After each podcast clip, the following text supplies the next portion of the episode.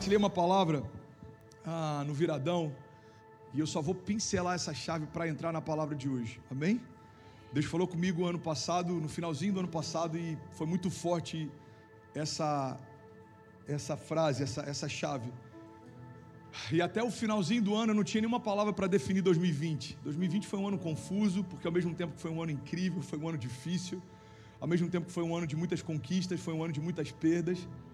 E Deus falou comigo, filho, nenhuma lágrima será esquecida. Nenhuma lágrima, seja ela de gratidão, seja ela de dor, seja ela de perda, seja ela de luto. Eu conheço amigos que perderam pessoas próximas, eu conheço amigos que perderam pais, eu conheço pessoas que prosperaram nesse ano. Eu conheço pessoas que viram seu ministério avançando, como Deus fez com a gente. E eu tenho colegas de ministério que viram suas igrejas fechando. Então é um ano difícil porque não dá para a gente celebrar e falar, uau, foi um ano que tudo deu certo. Não, muitas perdas aconteceram no meio do caminho, mas a gente tem essa convicção: nenhuma lágrima será esquecida. Você pode declarar isso comigo? Diga: nenhuma lágrima será esquecida.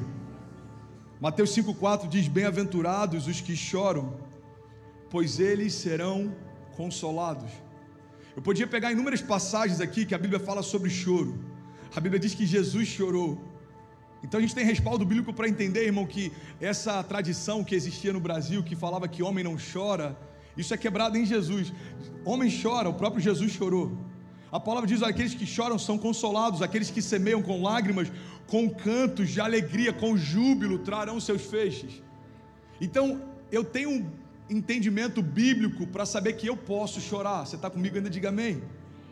Mas eu preciso entender que, por mais que não haja vergonha em chorar, não há milagre se eu continuar só chorando. E é sobre isso que eu quero falar nessa manhã. Irmão, todo novo ciclo é um tempo da gente fazer como Davi fez. Davi, enquanto filho ainda tinha chance de vida, jejuou e chorou e clamou e se escondeu e buscou. Mas quando chega a notícia, Davi não tem mais o que fazer. Me ajuda com o microfone aí, lindão, por favor. Davi não tem mais o que fazer. Então Davi tira as roupas de os panos de saco, pede para que tragam comida, lava o rosto e recomeça. 2021, irmão, para nós é o ano do recomeço. E a gente tem que ter esse entendimento. O ano do recomeço tem a ver com tirarmos as vestes de luto e se preparar para o novo, mas também tem a ver com pararmos de celebrar as últimas festas e começarmos a gerar um novo também. O teu pior fracasso pode ser o resquício do teu último sucesso porque tem algo novo que Deus quer fazer e é melhor do que tudo aquilo que Deus já fez. Tem algo poderoso que Deus quer fazer e ele é infinitamente mais leve, fresco e poderoso do que tudo aquilo que Deus já fez. Então, guarda isso em nome de Jesus, irmão. Tem armas que funcionaram na última estação, não funcionam mais. Tem direções que Deus te deu na última estação que não vão funcionar mais. Então tem muita gente que você conhece, você tem talvez líderes religiosos, ministros, pessoas que lideram movimentos que você fala, cara, esse cara já me inspirou tanto. Hoje eu não consigo ouvir o que ele fala. Por quê? Porque tem muita gente que recebeu uma porção de Deus para um tempo, mas não continuou recebendo porções novas a, a, a, depois daquele tempo. Então eu peguei uma chave de Deus e dos próximos 40 anos eu vou falar as mesmas coisas para as mesmas pessoas. E aí se assustam dizendo: a igreja mudou. Não, irmão. Tudo mudou. Existe algo fresco sendo liberado de Deus sobre nós todos os dias. As misericórdias dele se renovam toda manhã. É como o maná, Deus diz: Olha, não guarda o maná, porque o pão que desce do céu para alimentar vocês vai ser acrescentado todos os dias. Deus está dizendo: quando você guarda aquilo que eu te dou hoje, você está dizendo, eu não confio se Deus vai me dar amanhã. E ainda assim, algumas pessoas guardavam, e a Bíblia diz que aquelas pessoas guardavam o maná e o maná estragava. Irmão, se você passeasse pelo arraial, no meio do deserto, quando o povo tinha saído do Egito, você conseguia sentir pelo cheiro quem confiava em Deus e quem não confiava. Como assim, André? Se você passasse perto de uma tenda de alguém que não confiava, você ia sentir cheiro de comida estragada. Mas se você passasse perto da tenda de alguém que confiava, você não ia sentir cheiro de comida nenhuma, porque Deus acrescentava, eles se alimentavam e sabiam que no dia seguinte Deus acrescentaria mais uma vez. Você está comigo? Então, irmão, entenda isso. Não há vergonha em chorar, mas não vai ter milagre se você ficar só chorando. Não há vergonha em sentir a dor da perda, mas não vai ter nada novo se você ficar só sentindo dores. Deus não te chamou para ser anestesiado em relação ao que acontece. Jesus chora quando vê a morte de Lázaro, Jesus se compadece quando vê a fome do povo, Jesus se move em compaixão quando vê algumas coisas acontecendo, mas ele não parava ali. Jesus não olha para o povo com fome e se lamenta. Não, Jesus olha para o povo com fome e multiplica a comida. Jesus não olha para o túmulo de Lázaro e só lamenta. Não, Jesus olha para o túmulo de Lázaro e chama Lázaro para fora. O que eu quero te convidar em nome de Jesus, irmão, a viver nesse novo tempo é entender que o lamento pelo que não aconteceu não vai gerar aquilo que você espera que aconteça. As nossas lamentações não movem os céus, as nossas necessidades também não. Agora ficou confuso, André. Você está me dizendo que a minha necessidade não move o céu? Não, a tua necessidade não move nada no céu. O que move os céus é a tua fé. Tudo é possível ao que crê. Não diz que tudo é possível àqueles que passam necessidade. Diz tudo é possível ao que crê. Tudo é possível ao que crê. A fé é um fundamento, é um firmamento de tratarmos as coisas que não são como se já fossem, de trazermos à existência aquilo que não existe. A fé, irmão, é você se mover por aquilo que Deus disse, não por aquilo que os seus olhos veem. Então não tem a ver com necessidade. André, a igreja tem necessidades? Muitas. Mas eu não vou ficar aqui, como já vi inúmeras vezes pastores fazendo, e eu entendo a, um momento de cada um e a porção de cada um. Mas eu não vou ficar aqui lamentando, gente. A gente precisa de dinheiro para contratar pastores e aumentar o staff, expandir a igreja. Todo mundo aqui sabe, ou deveria imaginar que isso acontece. Mas nos bastidores, Pai, eu creio, o Senhor vai acrescentar os investidores, o Senhor vai trazer investimento, o Senhor vai trazer pessoas que vão cooperar com a tua obra. E aí do nada acontece, uau, 5 mil dólares, oferta de alguém que, uau, salvou o nosso mês. Alguém do Mato Grosso pagou todo o kids. Aí chega alguém, sei lá, de São Paulo, alguém aqui de, de Miami, eu acredito, irmão, que a gente tem que parar de ficar lamentando publicamente, a gente tem que se expor mais no secreto. Então, você está comigo ainda? Diga amém. Eu queria só pincelar essa chave, porque Eclesiastes 3 diz: existe tempo para todas as coisas, existe um tempo para cada propósito debaixo dos céus.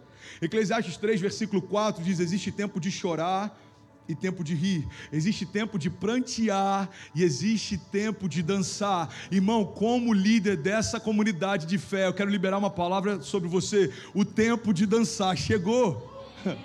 O tempo de se alegrar chegou, o tempo de celebrar e de confiar e de descansar. André, eu já fazia isso no ano passado, então faça numa dimensão ainda maior. Eu já me alegrava no ano passado, então se alegra ainda mais, irmão, porque é mais um ano que Deus te deu para construir algo novo, viver coisas novas. O tempo de se alegrar chegou. Mas eu tive perdas, ok, eu também. Mas a gente precisa entender que, apesar das nossas perdas, Deus continua fazendo. O Evangelho, as boas novas, a redenção, começa a partir de uma perda. O Deus que criou todas as coisas perdeu o seu filho para ganhar você. Isso é muito forte. A base central do Evangelho. João 3,16. Deus preferiu abrir mão de Jesus por um tempo do que aceitar a ideia de abrir mão de você para sempre. Isso é João 3,16. Deus nos amou de tal maneira que ele aceitou a ideia da perda do único filho, mas não aceitou a ideia da perda de todos nós. Você está comigo ainda? Diga amém. Então, como é que começa a graça na nossa história? Quando Deus aceita perder. Irmão, eu conheço pessoas que não conseguem prosperar, não conseguem fluir, não conseguem avançar, não conseguem caminhar de forma leve, não conseguem liberar perdão. Por quê? Porque não aceitam perder. Eu não falo com meu pai há anos, por quê? Porque ele está errado. Eu não libero esse líder que me machucou há anos, por quê? Porque ele errou comigo, porque ele me expôs, porque ele não acreditou em mim. Eu não quero ter relacionamento com a minha ex-mulher, eu não quero ter relacionamento com meu ex-marido, por quê? Porque ele, teve, ele, ele abusou emocionalmente de mim, porque ele me maltratou, ok. Então a gente precisa entender o seguinte, irmão: se o próprio Deus que fez todas as coisas aceitou perder, aceita perder também. É melhor construir uma história leve do que não abrir mão da própria razão. Eu estou de pé falando com vocês hoje porque em algum momento eu precisei aceitar perder. Homens estão vindo contra você. Você decide: vai perder e vai deixar Deus te justificar, ou vai ficar esperneando e lamentando e você mesmo se justificando. Exércitos inimigos estão na tua porta. O que, que você vai fazer? Irmão, a gente tem que todos os dias Entender que a gente já morreu para o mundo. Morto não tem vontade, morto não tem vaidade, morto não tem, não tem, não faz pirraça. Irmão, eu morri para o mundo, eu nasci para Cristo. Agora viver para mim é lucro, irmão. Morrer para mim é lucro. Viver é Cristo. Você está comigo? Amém? A gente ouve isso até acha bonito, mas nem sempre a gente acredita. Mas essa é a chave que pode mudar a nossa história. Pastor, me dá uma chave para mudar o ano de 2021. Entender, irmão, que as perdas fazem parte do processo, mas depois que eu me resolvo com cada uma delas, eu preciso me abrir para o novo. Davi aceitou a perda do filho, mas se abriu para o novo. Deus experimentou a perda do filho, mas ao terceiro dia mandou chamar ele de volta para a vida. Você está comigo? Então, eu quero falar hoje um pouco sobre, e talvez isso vire uma série para esse primeiro mês do ano. Eu quero falar sobre o que, pode parar você em 2021. Você está comigo? Eu acho que é o que todo mundo quer saber. Como fazer para avançar? Cara, guarda isso em nome de Jesus. Eu quero pregar para você nessa manhã. Como fazer para avançar? Isso é, é poderoso, mas eu, tô, eu tenho percebido nos anos de pastoreio, que eu tenho poucos anos, que se a gente entender o que pode nos parar, isso é muito mais assertivo do que a gente querer entender o que faz a gente se mover. Porque tem muita gente parando mais por conta da autossabotagem do que pela ausência de propósito, de vontade ou de expectativa. Aquilo que diz que a gente não sobe ao nível das nossas expectativas, a gente desce ao nível do nosso preparo. Então, em 2021, você não vai viver o quanto de expectativa você tem, você vai viver o quanto você se preparou e se posicionou para viver. Nenhum grande empreendedor, irmão, é grande porque tem expectativas, porque qualquer sonhador frustrado também tinha quando começou a sonhar. Nenhum pastor que você admira hoje, que tem construído uma história com Deus que tem frutos, construiu isso só porque tinha expectativa, porque todo seminarista no início da sua jornada tem expectativas. Uau, eu vou fazer, eu vou construir, eu vou, Deus vai me usar. E por que que 70% para no meio do caminho? Por que que 30% se desvia ou abre mão da própria fé? Por quê? Porque não são as expectativas que você tem que vão determinar o que você vai viver, irmão. Expectativas, se não tiverem um posicionamento, elas são vazias, é só euforia. Então eu quero falar sobre o que pode parar você em 2021. Alguém quer ouvir isso? Diga amém.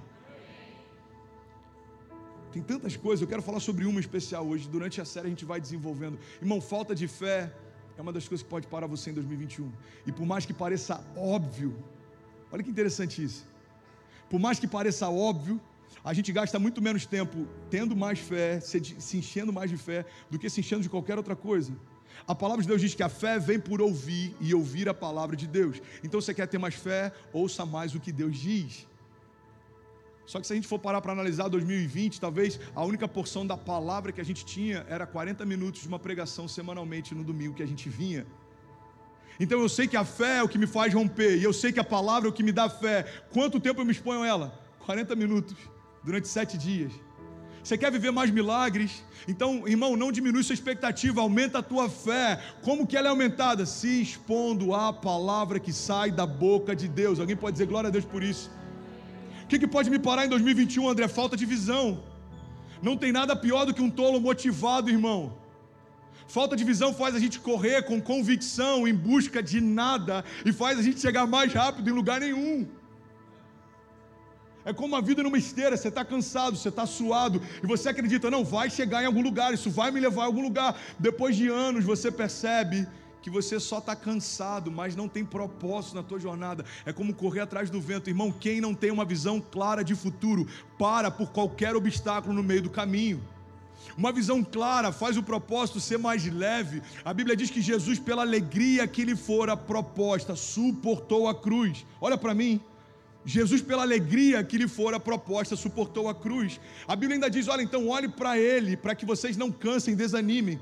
A palavra está dizendo, irmão, Jesus estava na cruz, ele estava sendo humilhado, as roupas dele estavam sendo vendidas, ele foi cuspido, ele foi, ele foi exposto, mas a alegria que Deus propôs para ele estava o tempo inteiro no campo visual de Jesus. A Bíblia diz: pela alegria que fora proposta, ele suportou a cruz. Tem muita gente que está abrindo mão da sua cruz porque está esquecendo da alegria que Deus propôs. Pela alegria que foi proposta, Jesus não abriu mão da jornada. André, por que, que tem gente que desanima no meio da caminhada de fé? Porque não ama tanto Jesus como a gente que decidiu estar aqui no primeiro domingo? Não, irmão. Tem muita gente que ama Jesus muito mais do que todo mundo aqui e ainda assim parou. Por quê? Falta de visão e clareza. Se cansa tentando conquistar algo que Deus já estabeleceu como herança se cansa tentando ter aprovação quando o próprio Deus já aprovou, se cansa tentando fazer coisas que Deus nunca pediu para fazer, construir coisas que Deus nunca te chamou para construir. Você está comigo ainda? Diga amém. O que, que, pode me parar em 2021, irmão? Falta de clareza. Ó, guarda isso, você está comigo? Guarda isso, irmão. Pega essa chave. Se você for pegar o ministério de Jesus, acompanha num gráfico. A gente falou sobre investimentos ainda há pouco, acompanha num gráfico. O ministério de Jesus começa o seguinte: ele sozinho, numa manjedoura com seus pais depois ele ensinando na sinagoga, depois ele começa o seu ministério, é batizado e os milagres acontecem. Depois as multidões começam a segui-lo. Depois as multidões começam a pressioná-lo de tanta gente que ia atrás dele. Depois ele chegava e as cidades paravam, saudavam ele. Só que quando chega no momento do ápice do seu chamado, pega essa chave em nome de Jesus, irmão. Ninguém estava lá. Os discípulos foram embora, os apóstolos se esconderam. Sabe o que a gente aprende com o ministério de Jesus? No momento em que ele estava mais isolado, foi onde aconteceu o ápice do seu propósito. Eu não peguei a chave ainda, André. Me, me explica melhor. Eu vou te explicar, irmão. A gente tem que entender que para viver o que Deus prometeu que faria, não depende de ninguém ao nosso redor, senão a promessa que a gente já carrega. Se a gente for analisar o gráfico de Jesus, irmão, no momento em que ele estava mais sozinho, no momento em que ele tinha menos popularidade, é o momento em que o chamado dele se cumpriu com plenitude. Guarda isso, irmão, em nome de Jesus. Tem muita gente que está deixando de viver porque está esperando que outros concordem com o sonho que você carrega, ou te incentivem, ou te... irmão, você não precisa de nada além daquilo que Deus já depositou em você. Em alguns momentos da minha caminhada, se eu dependesse de aprovação de outros para continuar o ministério, eu tinha parado lá atrás. Você tem que ter essa visão clara de falar: eu sei em quem eu creio, eu sei o que ele me disse, eu sei a visão que ele me deu, eu sei para onde ele está me levando, e eu sei, porque sei que sei que ele é fiel para cumprir tudo aquilo que me prometeu.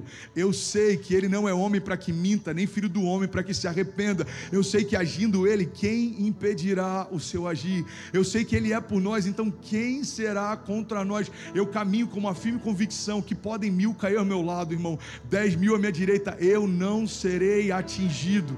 Eu encontrei uma firme habitação e nela eu me escondo e nela eu tenho sombra e a sombra do onipotente eu descansarei.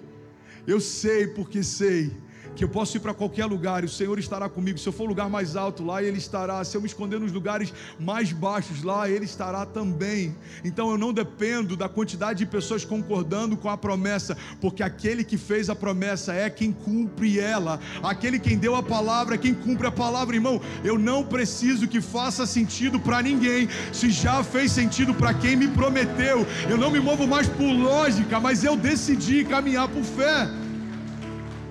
O momento de menor popularidade do ministério de Jesus é quando acontece o maior romper da história dele.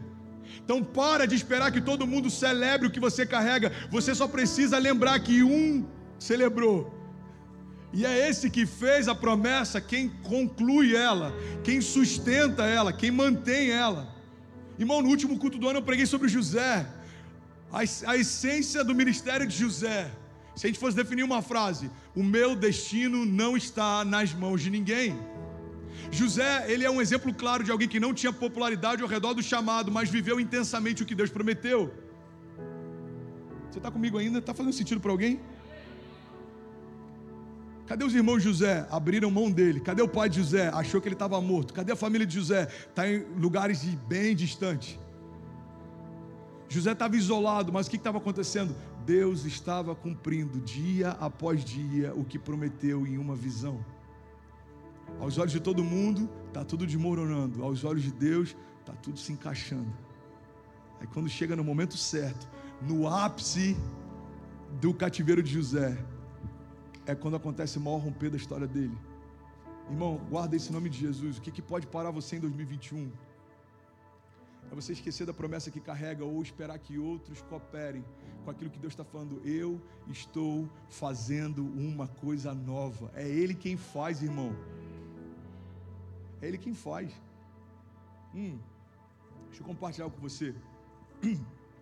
Na metade do ano, a gente teve.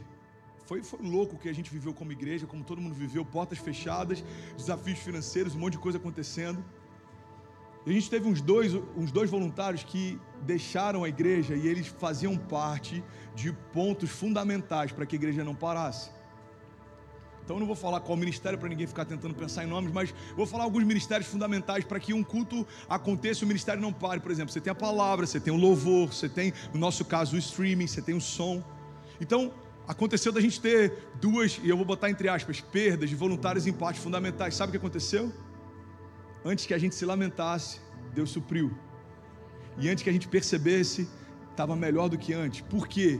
Porque quando você lembra quem é o dono do negócio, você descansa independente do que acontece. Se a gente for falar da igreja na analogia de uma noiva, a gente descansa na certeza de que o noivo é ciumento. Fique em paz se alguém está tentando mexer com ela, é ele quem vai cobrar. Se a gente fala da igreja na analogia de um negócio, a palavra diz: se você deseja o santo ministério, bom negócio deseja, boa coisa deseja como negócio, a gente sabe quem é o dono do negócio, e é ele quem faz ela prosperar, é como o Senhor que dá talentos e depois vem cobrar o que você fez com eles.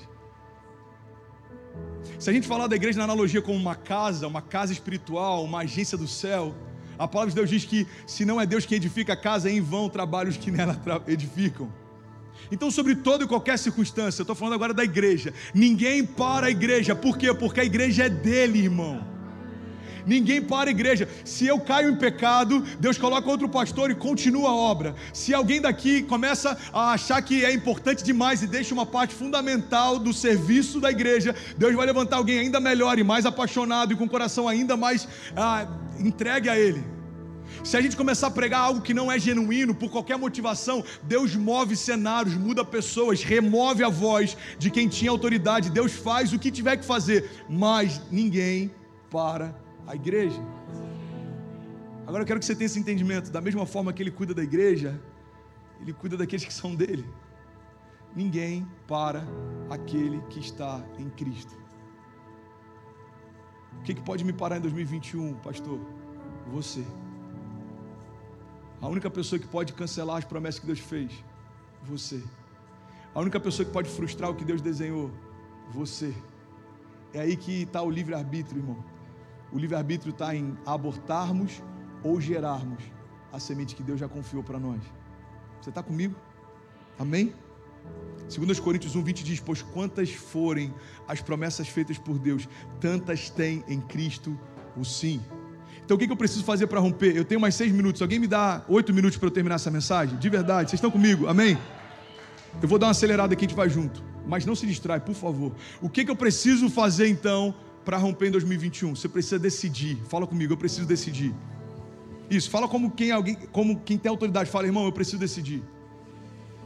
Você precisa decidir como vai ser esse ano. Você precisa decidir o que você vai abrir mão. Você precisa decidir quais alianças você vai fazer, quais você vai precisar abrir mão delas. Você precisa decidir quais portas você vai entrar e quais você já entendeu que Deus te pediu para sair. Irmão, o que vai mudar a tua história nesse novo ano não são as suas intenções, são as suas decisões. Tem muita gente bem intencionada, frustrada ano após ano. Por quê? Porque tem boas intenções, mas não faz boas decisões. Quantas meninas eu conheço que tinham uma intenção de ter uma família incrível, mas não decidiram bem com quem iam começar essa história? Quantos ministérios tinham uma intenção incrível de fazer algo, mas não decidiram bem qual era a base de expectativa que tinham? e começa a esperar em homens aquilo que só Deus pode fazer. Irmão, quantas pessoas se frustraram não porque tinham intenções ruins, mas porque fizeram decisões ruins. Eu preciso decidir, eu preciso decidir a confiar. Você pode declarar comigo, diga, eu decido confiar. Salmos 37, 3 diz: Confie no Senhor e faça o bem, e assim você habitará na terra e desfrutará de segurança. Deleite-se no Senhor e Ele atenderá os desejos do teu coração. Entregue o seu caminho ao Senhor, confie nele e ele agirá. E ele deixará claro, como a alvorada, que você é justo, e como o sol do meio-dia, que você é inocente. Descanse no Senhor e aguarde por Ele com paciência. Não se aborreça com o sucesso dos outros, nem com aqueles que maquinam o mal. quatro chaves sobre decidir. Decida confiar, decida se deleitar, decida entregar, decida descansar. Medita depois Salmo 37, do versículo 3 ao 7. Aquele que decide confiar habita em segurança. Aquele que decide descansar prospera. Aquele que decide se alegrar. Aquele que decide ofertar. Aquele que decide entregar. Aquele que decide caminhar. Aquele que decide perdoar. Aquele que decide mergulhar. Aquele que decide parar tudo para ouvi-lo. Aquele que decide parar tudo para ter tempo com ele. Irmão, olha para mim em nome de Jesus. A gente tem que entender que não, Deus não tem filhos prediletos. Mas tem filhos que são que têm essa predileção por Deus. Deus não tem filhos favoritos, mas Ele tem filhos que têm Deus como sendo o seu favorito. Então para de achar, por que, que com o outro é tudo fácil, irmão? Ao invés de a gente entender que Deus faz mais por ele, a gente precisa questionar: será que ele não tem feito mais com Deus? Não é normal a gente ver alguém como o pastor Márcio e achar que da parte dele não existe uma busca. Não, ele tem uma graça diferente, ele tem uma graça diferente. E onde começa a graça dele? Na fome que ele tem por Deus. Ele começa a falar de Deus ele se emociona. Ele começa a falar de pessoas e ele se emociona. Ele começa a falar da igreja ele se emociona. Então não dá para achar que Deus tem o pastor Márcio como alguém favorito. Não, o pastor Márcio tem Deus como sendo o seu favorito. E isso faz com que Deus derrame tudo que ele precisa e tudo que ele deseja. Olha o que a palavra de Deus diz, irmão. Entregue o seu caminho no Senhor e ele agirá se deleite de, nele e ele atenderá os desejos do teu coração. Às vezes tem faltas de sonhos se cumprindo, talvez está tendo falta de deleite em relação ao que Deus já está fazendo. Às vezes a gente está sentindo falta de segurança, porque talvez está acontecendo falta de confiança. Então, ao invés de perguntar para Deus o porquê que Ele não está fazendo, a gente precisa se perguntar o que, que a gente ainda não fez para que Deus faça aquilo que Ele prometeu que faria. Faz sentido para alguém? Você está comigo? O que vai definir 2021 são as suas decisões. Tiago 4,7 diz: aproximem-se de Deus e Ele se aproximará de vocês. Eu confesso que o final desse ano, os últimos talvez dois meses, foram os mais difíceis para mim. Eu terminei esse ano de 2020 exausto, irmão, exausto sobre todos os aspectos, emocionalmente, fisicamente e até espiritualmente. Eu busquei menos a Ele nos últimos dois meses do ano, eu tive menos tempo com Ele, eu parei muito menos do que eu parava até então para ouvi-lo, para me deleitar nele. Por quê? Porque tem mutirão, porque você tem que fazer, porque a igreja não pode parar, porque está acabando o ano, porque tem que terminar algumas coisas, porque tem alguns desafios financeiros e sabe qual é o fruto disso? Exaustão, irmão. Você faz menos, se cansa mais. Você fica numa linha muito tênue entre você desistir ou você desanimar. Por quê? Porque você está tendo menos tempo com Ele. Irmão, o segredo do sucesso de todo herói da fé é ter prazer em ter tempo com Deus. Algo que pode mudar a nossa história em 2021 é a gente decidir, eu quero ter mais tempo com Ele. Alguém colocou no meu stories ontem, pastor, eu estou quase cancelando a Netflix porque eu estou maratonando nas tuas pregações. Até brinquei com ela, falei, então cancela a Netflix e oferta no meu Pix aí, irmão, me ajuda aí. Mas eu já recebi várias mensagens de pessoas falando, cara, eu cancelei a Netflix só para ouvir a, o podcast e, e as pregações. Você está dizendo então que não é para ter Netflix, pastor? Não, eu tenho. Mas talvez para alguns não seja o tempo de ter. Você está dizendo que não é para ver filme direto? Não, eu vejo. Mas talvez, talvez para alguns não seja o teu momento de ver. Por quê? Porque você precisa entender aonde você está antes de querer definir para onde você vai. Já falei sobre isso. O Uber é o aplicativo mais profético que tem, irmão. Você vai fazer uma corrida do Uber agora, ele vai perguntar, antes de perguntar para onde você vai, ele perguntar onde é que você está. Você coloca lá, localização atual. Pum. Aí ele fala, ah, tá bom, já sei onde é que você está. Agora, para onde você quer ir? Com Deus é a mesma coisa, irmão. Você sabe onde é que você está? Não. Então como é que você quer dizer para onde você quer ir? 2020 eu tive que falar, Deus, eu estou cansado. Eu estou com saudade, eu estou exausto, eu preciso descansar. Falei para o time: segura tudo aí, eu vou vir só nos domingos, vou ficar duas semanas um pouco mais alto. O que, que você fez? Eu não fiz nada, irmão. Eu, eu botei na minha programação: a gente vai para o Indermi, vai tomar sorvete de menta com chocolate que a gente amava fazer quando morava em Holanda. A gente vai para Celebration, eu quero parar na frente daquele lago, tomar um café da manhã bem americano naquele café que tem ali e eu vou ficar só contemplando. O que, que você fez, eh, pastor? Nada. Fiquei em casa com Cecília, Benício, Quezinha. Foi almoçar na casa de um amigo e foi jantar na casa de outro. Mas eu sabia que se eu não parasse, desacelerasse e recebesse, irmão, eu não ia conseguir continuar mais muito tempo. É você que precisa entender em que momento você está, irmão, em que momento você está esse ano. Como é que terminou 2020? Como é que você começa esse novo ano? Lembra da onde caíste, é o que a palavra diz. Então você tem que saber quais são os seus pontos sensíveis, o que está te faltando, o que, que faltou em 2020. André, eu terminei 2020 sem saber para onde eu estava indo. Falta visão, então investe em clareza de visão esse ano. André, eu terminei 2020, eu não tenho alegria em servir na igreja, então investe no teu coração, porque alguma coisa está errada, irmão. Se você não tem prazer de servir e você só quer vir para consumir, você não é um filho, você se tornou um cliente sem perceber. Eu quero ir, se o ar-condicionado estiver ruim, eu não sei se eu vou ficar indo nessa igreja porque na outra americana o ar é melhor. Eu quero ir, mas ah, se a palavra não estiver legal duas semanas seguidas, eu acho que talvez não esteja tão inspirada essa série. Na próxima eu volto. Irmão, nós não somos consumidores. Tem que sair esse espírito de cashback and return da gente. Eu não gostei, está aqui o recibo, eu preciso do meu dinheiro de volta. Sabia que a gente viveu isso esse ano, com, inclusive com um dos voluntários que eu citei há um tempo atrás? Pela primeira vez na história eu vi alguém que pediu uma oferta de volta. E não me pergunta como está a situação dele, porque não está nada bem. E não tem nada a ver comigo ou com a igreja, mas com as sementes que ele escolheu semear. Essa mentalidade que a gente tem de cliente aqui na América, ela tem deturpado muito a nossa relação com Deus. Irmão, a relação com Deus não é uma relação de consumo, é uma relação de paternidade. O que, que te faltou em 2020? Me faltou quebrantamento, pastor. Eu, eu vejo todo mundo quebrantado, eu não consigo, irmão. Então, analisa a si mesmo, cara. Analisa a si mesmo. Sobre todas as coisas que você deve guardar, guarda o teu coração. Eu estava em Orlando na virada do ano e é diferente quando você está numa igreja como a sua, que você tem inúmeras responsabilidades, e quando você está numa igreja só recebendo. Eu só chorava igual criança.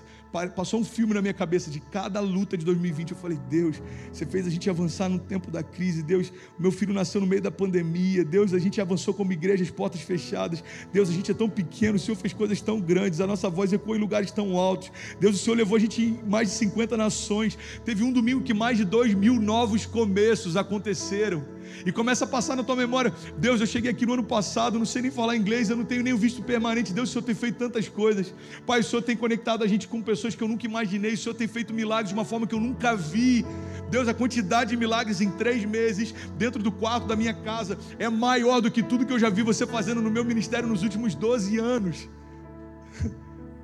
Mas por quê? Porque você precisa parar e falar: Não, cara, eu, eu preciso voltar a quebrantar. Como assim entender? Porque eu não choro. E eu chorei. E é como se estivesse lavando a minha alma, é como se Deus estivesse me lavando e falando: Filho, bota para fora. Você não foi difícil, vai, bota para fora. Você precisa recomeçar leve. Cada abraço que eu recebi, cada palavra de encorajamento, isso te faz bem, irmão. Você fala: sobrevivemos, vamos para a próxima. O que está faltando em você, irmão? Você tem que analisar o que, que faltou em 2020. Faltou expectativa. Eu ouço pregações sobre o que Deus vai fazer, mas eu não consigo acreditar que Ele vai fazer. Então investe nisso, cara. Faz sentido? Investe no que te falta. Investe no que te falta. Olha que engraçado, é um fenômeno. Uma universidade na, em Londres, ela fez um estudo com pessoas, com crianças que tinham muito potencial em inúmeras áreas. Sabe o que ela percebeu? As crianças mais promissoras se tornavam as mais medíocres em matérias que elas não eram boas. Por quê? Porque elas eram boas em um monte de coisas. Os pais falavam: esse cara é incrível, cara, ele é muito inteligente, ele fala muito bem, ele é muito comunicativo, ele é muito ele é esperto. Mas vamos supor, em matemática ele era ruim, então ao invés dele querer melhorar, ele preferia falar: cara, eu não gosto de matemática, eu não sou bom, não é porque eu não posso, é porque eu não quero. E eles perceberam que o potencial, quando era algo mal resolvido dentro dessas crianças, fazia com que eles se tornassem jovens medíocres.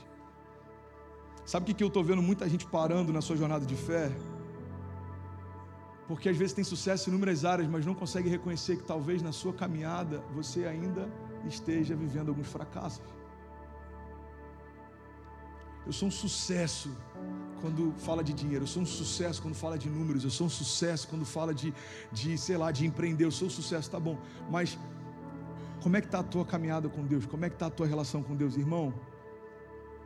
Ah, cara, tá bem, eu ouço uma palavra, me encoraja, eu estou resolvendo. Não, não, não, irmão, gasta tempo com isso porque é isso que vai ecoar para a eternidade, não é o que a gente constrói aqui e deixa aqui, é o que a gente vai edificar aqui e vai receber lá. Jesus está numa cruz, tem dois homens ao lado dele, ele está dizendo: Olha, filho, eu te garanto ainda hoje, você entrará comigo no paraíso. Ele diz: Eu e meu pai vamos edificar casas, e se não fosse assim, não os teria dito. Jesus está dizendo: olha, enquanto vocês estão vivendo aqui, eu estou edificando aquilo que vocês vão viver na eternidade. Irmão, guarda essa chave em nome de Jesus. 2021 pode ser o ano da nossa maior semeadura em Deus. Chorarmos na presença dEle como nunca antes, orarmos com Ele como nunca antes, buscarmos nele como nunca antes, confiarmos nele como nunca antes e, por consequência, avançarmos nele como nunca antes, descansarmos nele como nunca antes, experimentarmos a vontade dEle como nunca antes. Você está comigo? Diga amém. Você precisa decidir, irmão. Os coaches chamam isso de autorresponsabilidade. Eu gosto de chamar isso de posicionamento. Minha avó chamaria isso de vergonha na cara. Eu não sei a sua avó, a minha chamaria assim. É você assumir o seu, o seu lugar de responsabilidade na construção da sua história. Ninguém vai fazer por você. O que, que pode te parar em 2021? É você, ao invés de ser protagonista da sua história, você preferir se tornar vítima da sua história. Acabou a mensagem. Eu queria pregar, eu queria começar agora a falar sobre, sobre sermos vítimas e protagonistas. Eu acho que eu vou pregar isso à noite. Alguém, alguém quer receber mais de Deus à noite? Vocês acham que é uma boa a gente terminar a noite? Eu sinto a gente terminar isso aqui, eu vou finalizar a noite. Mas eu queria de verdade fazer esse convite, irmão, guarda essa chave. Ao invés de ficar gastando tempo pensando em o que você quer viver, Gasta um pouco de tempo no início de cada ciclo pensando no que te falta para chegar lá. Não se ilude só com otimismo ou positivismo, vai dar tudo certo. Por quê? Porque vai. Não, não vai dar tudo certo porque vai vai prosperar porque Ele é a minha segurança, vai se cumprir porque Ele é quem prometeu, vai acontecer porque Ele é quem falou que faria. Irmão, a gente tem que lembrar de por que cremos que aquilo que a gente crê vai acontecer, por quê? Porque eu sei quem me prometeu, porque Ele é bom. Uma das coisas que a gente fez no início aqui, a banda pode subir, o Lê, se puder, pode ligar ar-condicionado, porque tá calor aqui, irmão, para mim, 75 ali, misericórdia. Obrigado, tá lindão. Eu não consigo não falar isso no microfone. Quer dizer, fala, você fala tudo no microfone, é porque eu fico esperando. Deu seis minutos eu falo, alguém se ligou que está calor, que o micro. Enfim.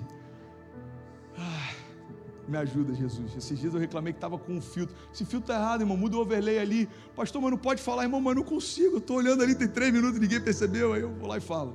Mas amém. Volta aqui, você está comigo ainda? Amém? Hum. O que, que eu estava falando?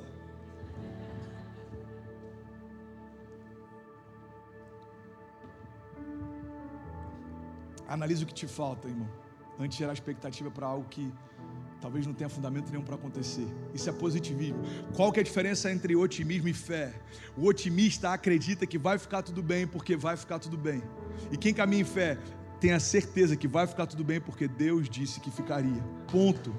O que muda não é o sentimento ou a convicção, o que muda é o que te faz você crer naquilo que você crê. Eu vou dar um exemplo. O otimista, ele acorda de manhã, abre a janela e vê: Uau, o dia tá bom, o tempo está aberto, hoje vai ser incrível.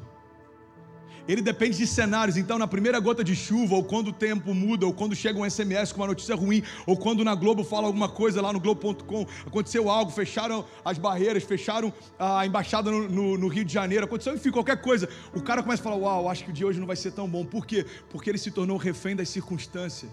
Mas Deus não nos chamou para sermos reféns das circunstâncias, Deus nos chamou para governarmos sobre toda e qualquer tempestade. O tempo está mal, Deus continua sendo bom. O tempo está bom, Ele continua sendo bom. Portas se fecharam, Deus continua sendo Deus. Portas se abriram, Ele continua sendo bom. Irmão, se o mar se abrir, Ele é Deus. Se não abrir, Ele é Deus. Se o tempo melhorar, Ele é Deus. Se o tempo continuar fechado, Ele continua sendo Deus. Se a pandemia cessar, Ele é Deus. Se a pandemia durar mais alguns meses, Ele continua sendo Deus. Se a economia entrar em colapso, Ele é Deus. E se a economia prosperar como nunca antes, Ele continua sendo Deus. Ele continua sendo Deus quando a Babilônia se ergueu.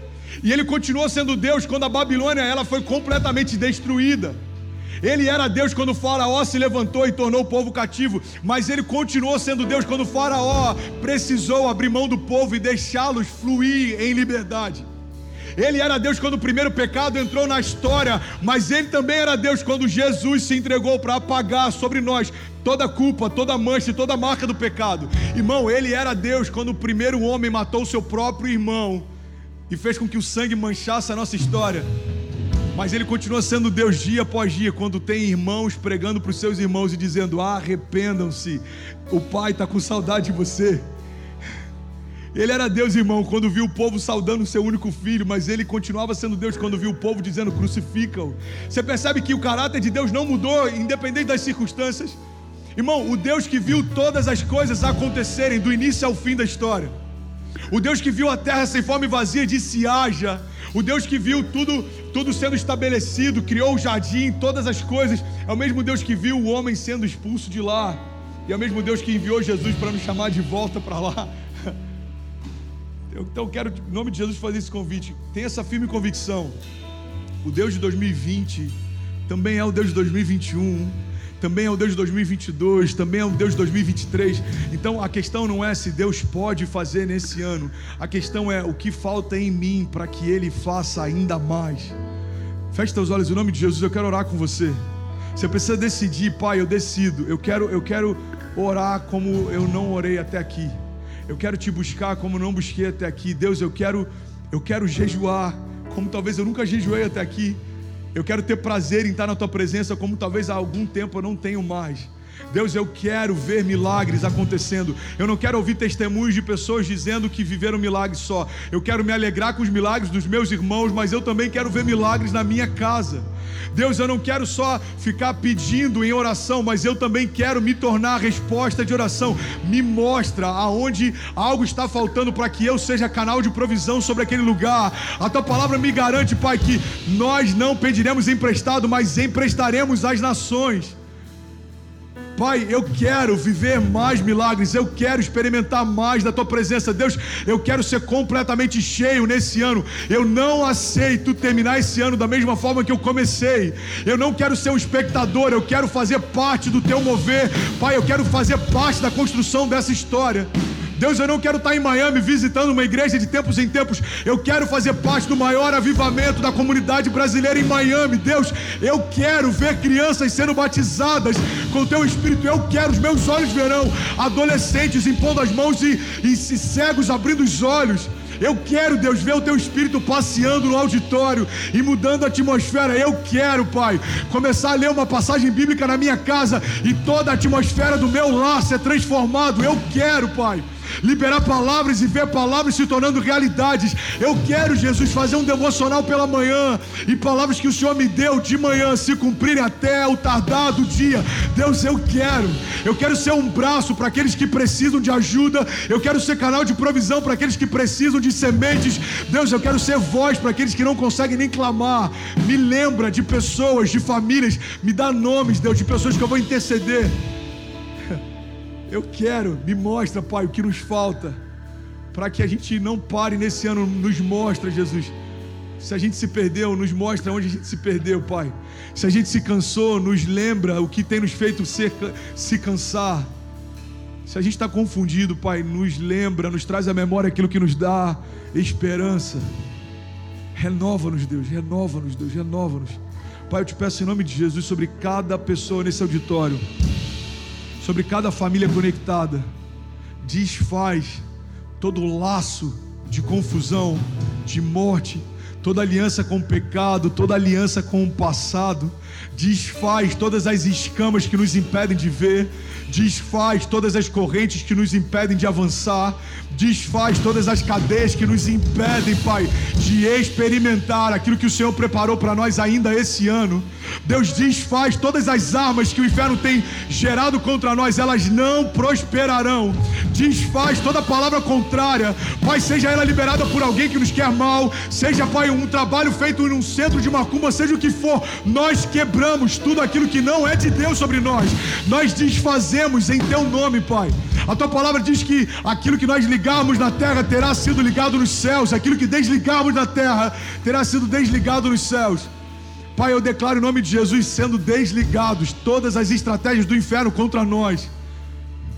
Algumas pessoas, Pai, elas vão perceber o quão perdido estávamos. É, pai, eu, eu creio Irmão, tá vindo uma visão e a visão que eu tenho é como se pessoas acordassem de uma hipnose. Você vai falar, cara, o que, que eu estava fazendo? o que, que eu estava fazendo? Não nos deixa perder tempo, Pai. Não nos deixa bater cabeça. Não nos deixa, Pai, andar em ciclos. Não nos deixa abrir mão dos teus milagres. Não nos deixa, Jesus, ficar de fora das tuas promessas. Não nos deixa, Pai, nos tornarmos consumidores. A gente quer ser filho, Pai. Sentar à tua mesa ouvir o que o Senhor tem para falar, ter prazer na tua presença. Nós não queremos só os presentes do Pai, nós queremos a presença dEle. Nós queremos, Jesus, essa é a nossa vontade, essa é a nossa oração. Pai, eu oro em nome de Jesus, que venha sobre nós esse espírito, Pai, de vida, que venha sobre nós, Pai, essa nova porção de esperança e de fé. Eu declaro em nome de Jesus sobre cada família. Pai, vindo como rios que vêm sobre a terra seca, como nascentes, Pai, que são geradas no lugar ermo, Pai, eu declaro em nome de Jesus, como oásis sendo gerados em meio a desertos, Pai, como um tempo de paz sendo gerado em meio ao caos, como luz que dissipa as trevas, nós declaramos em nome de Jesus, Pai, seja bem-vindo novo de Deus, novo tempo, novos sonhos, novas palavras, novos milagres, novas promessas, nós declaramos em nome de Jesus, Pai, em nome de Jesus, em nome de Jesus. Continua com os teus olhos fechados, se você puder ficar de pé. Enquanto o louvor ministra, irmão, aproveita esses, esses últimos minutos do primeiro culto do ano e começa a liberar palavras, começa a liberar palavras, começa a liberar sentenças de vida sobre você, sobre a tua casa, começa a abençoar cada mês desse ano que sejam prósperos, que seja leve, que esse ano seja surpreendente, que Deus guarde a nossa entrada e a nossa saída. A bondade dele é o que vai definir o ano de 2021. O Senhor é bom e a sua misericórdia dura para sempre. O Senhor é bom, o Senhor é bom, o Senhor é bom. E a sua misericórdia dura para sempre. Essa é a nossa oração. Feche teus olhos, irmão. Curva a tua cabeça.